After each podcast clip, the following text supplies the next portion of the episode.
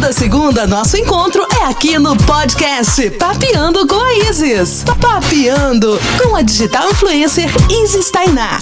E aí, vamos papear? Fala galera, tudo bem com vocês? Está começando mais um Papeando com a Isis. Lembrando que toda segunda-feira vocês têm um encontro marcado ao meio-dia em diversas plataformas, entre elas Spotify, Deezer, Google Podcast, Anchor e muito mais. Já que a gente começou essa brincadeira na semana passada de também disponibilizar os vídeos no IGTV, às 6 horas vocês verão essa gravação também no IGTV. Bom, vamos lá.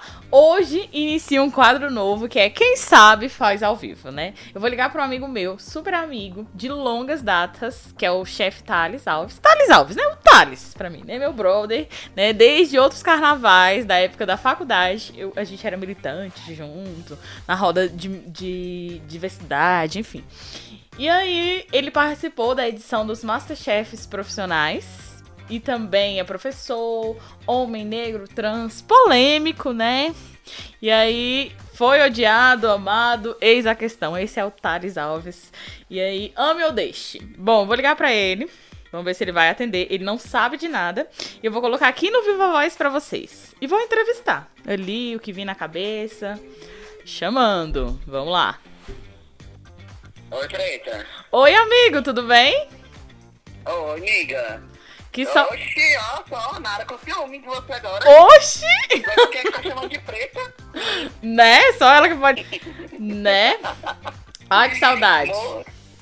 Eu tô morrendo de saudade de você, velho, que tá fazendo? Pois é, estou aqui gravando o podcast. Inclusive, você está ao vivo no nosso quadro Quem Sabe Faz ao Vivo, estreando. Ai, Deus do céu. Ah. Pois Como é. Como vai funcionar isso? Como é que vai funcionar? De bate pronto, você vai responder aí. Eu tenho umas perguntas aqui, preparei um roteiro. E você vai responder a primeira coisa que vir na sua cabeça e tudo certo. Misericórdia, olha lá, o... Tá. O medo. Bom, vamos lá. E aí, como é que você tá lidando, assim, cuidando da sua saúde mental, cuidando nessa época da quarentena? Como é que você tá ocupando a sua mente? O que, que você tá fazendo? Amiga, eu tô fazendo... Tô criando, assim. É, o que eu tô fazendo hoje é processo criativo. Eu tô montando prato, eu tô desenhando, eu tô, tô rabiscando cada prato, pensando em sabor, fazendo teste, pensando em montagem. E aí eu aproveitei a quarentena como surto mesmo, né? Porque eu cobro pra poder fazer isso, né? Pra ensinar Sim. as pessoas a fazerem isso. Eu tô ensinando as pessoas a fazerem isso na internet. De forma gratuita, assim, pra que as pessoas comecem a pensar um pouquinho sobre arte gastronômica também. Então o que eu tô fazendo na quarentena é dando aula. E que show, assim, também ajudar outras pessoas, levando entretenimento, né? Porque acaba que as pessoas estão mais solitárias com esse isolamento e precisam dessa ocupação, né? Então, achei bacana. E eu gostei dos seus stories, porque a gente tem a ideia da cozinha, é, da montagem ali. A pessoa montou na cabeça dela, foi lá e executou. E é todo um processo, é tipo um malabares ali que você faz pra poder nascer um prato, né? Exato. E é o que as pessoas não sabem é que isso demanda muito tempo. Pra gente chegar ali no restaurante e pra gente falar, olha ali, aqui tá pronto o prato e aqui são os sabores pra eu poder te mostrar e aqui estão as cores pra eu poder é, te falar. Rapidinho, tá? Barulheiro aqui. É, pra eu poder te montar, isso demanda muito tempo antes, né? É toda Sim. um- uma estrutura, uma história que a gente tem pra contar. Só a história dos sabores, o porquê da combinação, e é isso. E aí, já que a gente tá ao vivo, eu quero falar sobre uma coisa. Pelo Diga! amor de Deus, parem de trocar as coisas do prato. Se eu posso trocar essa batata por uma mandioca... Eu, eu não, faço isso. amigo. Não faz isso, amiga. A gente passou anos pensando nos sabores e nas texturas e nas cores pra você lá e trocar, né? Eita. Não, é igual eu também não entendo. Quem pede o, o- ingrediente tá lá, tudo escrito tudo, a pessoa vai e pede pra trocar. Isso. Aí, assim, a gente tem lá, pensa, arroz com brócolis e peixe. Por que o brócolis? Porque o brócolis tem um sabor mais amanteigado, mais adocicado, combina bem com o peixe, né? Que geralmente vem com molho ácido. Aí você troca por mandioca. A pessoa estudou, levou anos fazer essa harmonização. E você me troca por frita. É, hashtag. É, a gente, a, a, a hashtag tô chateada, né? Com as vezes que trocou, mas acontece. Pois é, amigo. E eu, esses dias eu vi um, um story seu bem legal, que aí você tava falando, né? Como é que é, mesmo após três anos, ainda ser o vilão do Masterchef? Ai, eu, ultimamente eu tô tratando. Não deboche. Não tô dando conta mais, assim. Eu acho que já passou tanto tempo. Se uma semana a gente muda, né? Se um mês a gente muda, imagina em três anos. Sim. Aí o pessoal continua na mesma insistência, tipo, ah, eu tô assistindo agora. Tá assistindo agora, tá atrasado. Um, dois, em três anos. em três anos as pessoas mudaram tanto, tantas pessoas morreram, tantas pessoas ficaram vivas. A gente está num momento tão pesado, a gente está num momento tão, tão decisor, né? Que é um momento para a gente refletir novamente sobre todas as coisas que a gente fez na vida e as pessoas estão preocupadas realmente com o programa de TV que aconteceu há três anos. Então eu decidi não, não deixar mais, assim. Eu, eu não tô ficando tão ponto mais, porque, tipo assim, acontece tanto que eu tô cagando. Sim. Não sei nem se pode falar palavrão, né? Desculpem. É, mas eu tô, assim, deixando pra lá, mas eu comecei a... Há um ano e meio atrás eu comecei a expor, né? E nessa última semana, como eu tive uma crescente muito grande no Instagram, que gente cresceu com números, né? Falando de números de Instagram, eu, junto deles vieram uma galera que estava presa dentro da jaula.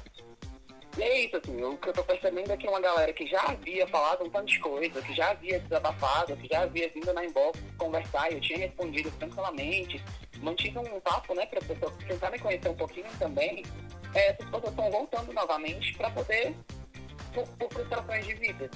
Só que eu tenho as minhas próprias frustrações e lido com elas. Então, se a pessoa não pode ir na terapia, ela pode ser exposta, já que me expôs. Então, eu tô expondo. Exatamente. E eu percebo, assim, nesse momento que a gente tá vivendo, tantas coisas que são prioritárias. E pra que, que a gente vai gastar energia seguindo se a gente não se identifica com o conteúdo, né? É, ali um comentário ali vazio pra gente satisfazer o nosso ego, a nossas necessidades. E também tem muito isso nessa era da internet de cancelar a pessoa, igual você falou. É, em uma semana a gente muda. Eu mesmo já reproduzi várias coisas que hoje é, eu mudei. A gente tá em constante evolução, né? Então essa era da, do cancelamento é muito além. A gente tem que parar para refletir, desconstruir. E a gente tá nesse processo mesmo. É, eu, eu acho que todo, a todo momento a gente muda, né? Acho que a gente não nasceu é, rainha perfeita, né? A gente não nasceu coisinha sem defeito. Ninguém, ninguém é sem defeito, né? A gente sabe disso. A gente tem nossos erros, a gente comete nossos equívocos. Mas às vezes é só deixar o outro exercer o direito de ser ele mesmo, né? Assim, não tem essa não tem essa, essa diferença, assim, né? Entre pessoa, pessoal e profissional. A galera não entende. É só, só tô, tô deixando a vida levar, mas não posso deixar com que isso passe batido. Há dois anos e meio atrás, eu quase morri, sabe? Assim, de, de processo depressivo mesmo, por conta da quantidade de ataques pela era do cancelamento. E eu não vou adoecer de novo, não vou deixar que outras pessoas achem que isso é normal. Então, quando eu exponho essas pessoas, eu tô falando, olha, vocês estão fazendo errado críticas a gente faz, pode fazer, mas você não pode ofender as outras pessoas. Então é pra isso, para mostrar para quem foi cancelado que os cancelamentos sociais eles valem pra gente refletir. Mas às vezes os cancelamentos sociais eles vêm de uma forma gratuita sabe? Então não, não tem por que se preocupar tanto.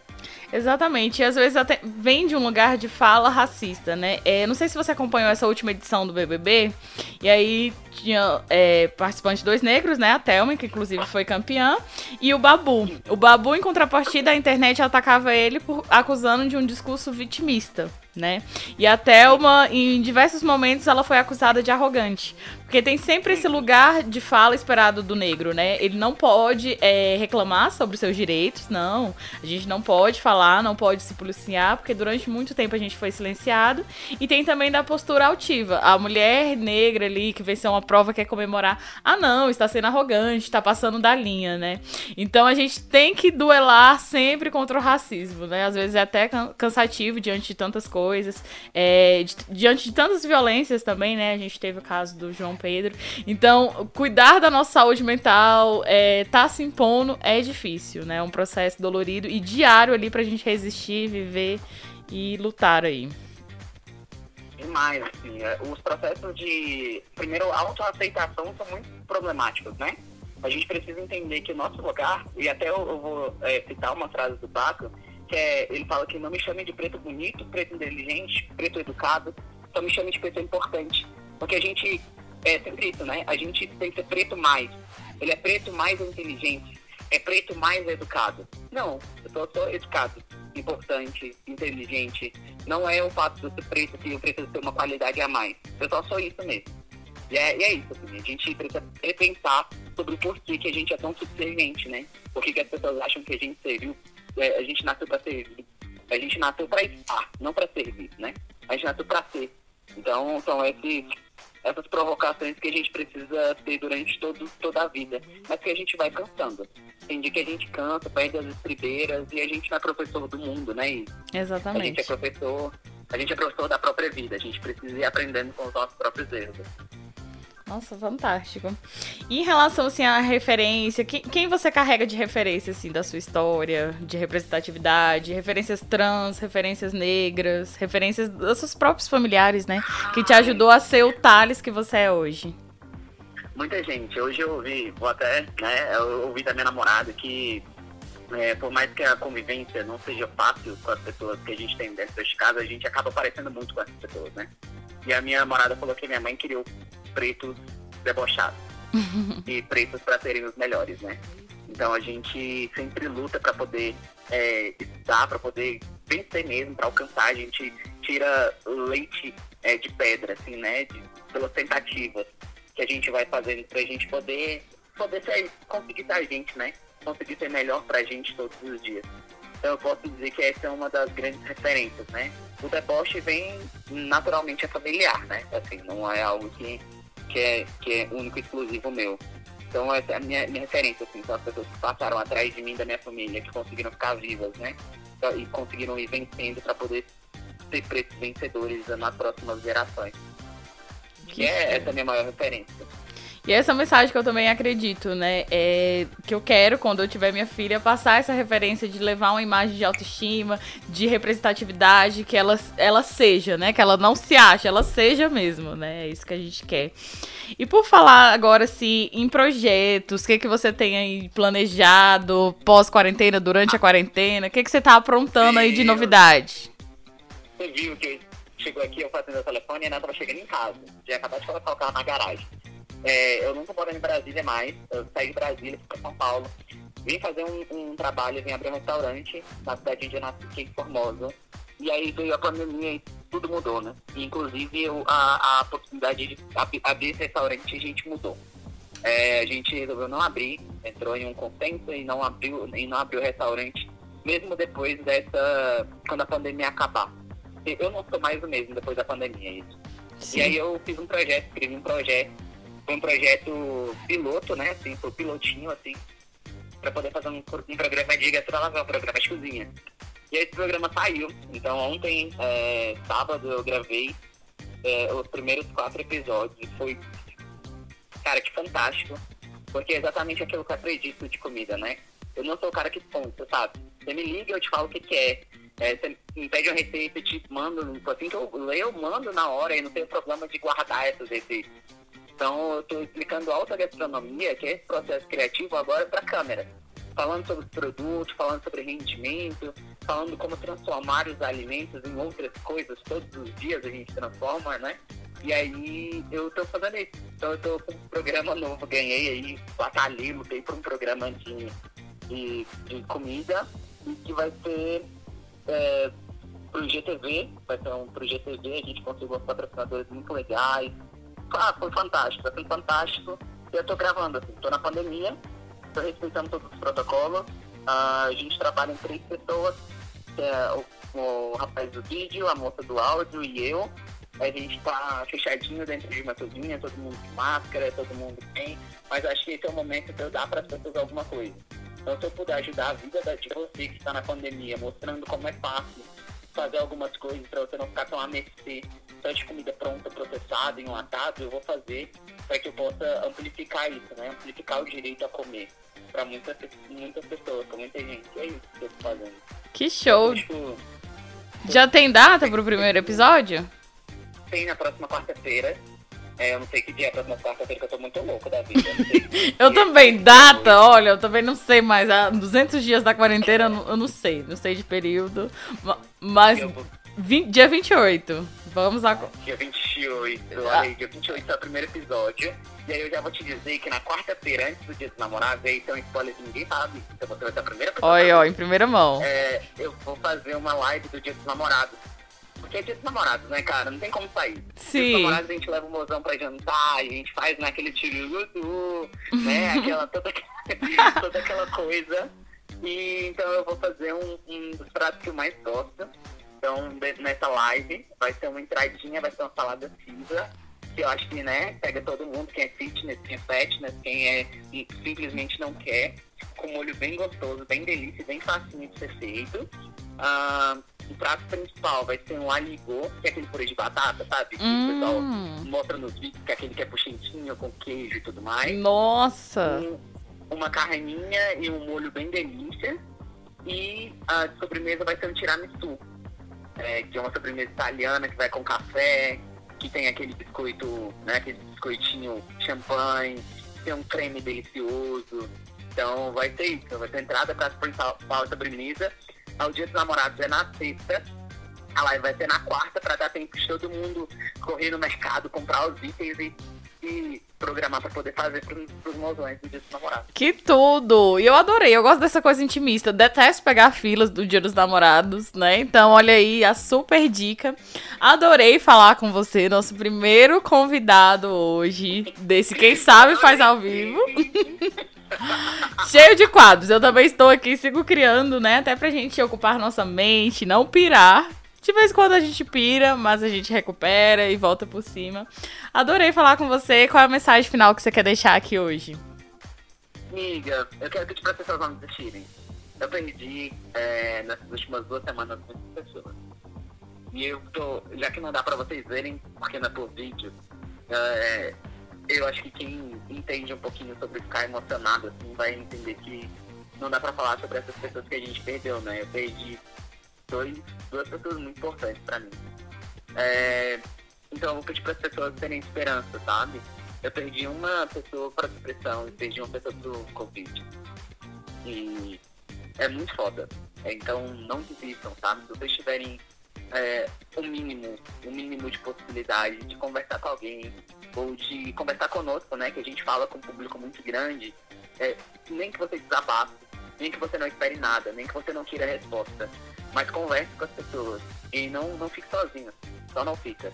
Não fica sozinho no sentido de ficar é, distante pessoalmente das pessoas, sabe? Sim. falando sobre distância emocional mesmo. Então se emocione, chore, mostre seus sentimentos para as outras pessoas. E se ninguém quiser te ouvir, bate o pé e façam te ouvir, porque você merece isso. Então, a mensagem é é essa, assim, não desista, não desista mesmo. Vai passar e a gente vai voltar a ficar junto. Ai, você é incrível, eu quero ficar junto de você. Quero, quero comer esses pratos gostosos. Não, eu quero muito alimentar vocês. Ai, amo. Então, então eu fico feliz, sabe, assim, de poder conviver com vocês. E quando eu falo de você, né, pra quem tá escutando, é de vocês famosão. Vocês sabem que eu gosto demais de vocês desde 1935, desde que a gente não era gente. e é Pois isso, é. obrigado pelo, pelo convite e agradeço demais. Eu que agradeço você de prontidão aí me atender e participar desse, desse balaio. Um super beijo. Um beijo pra você e tchau. Tchau.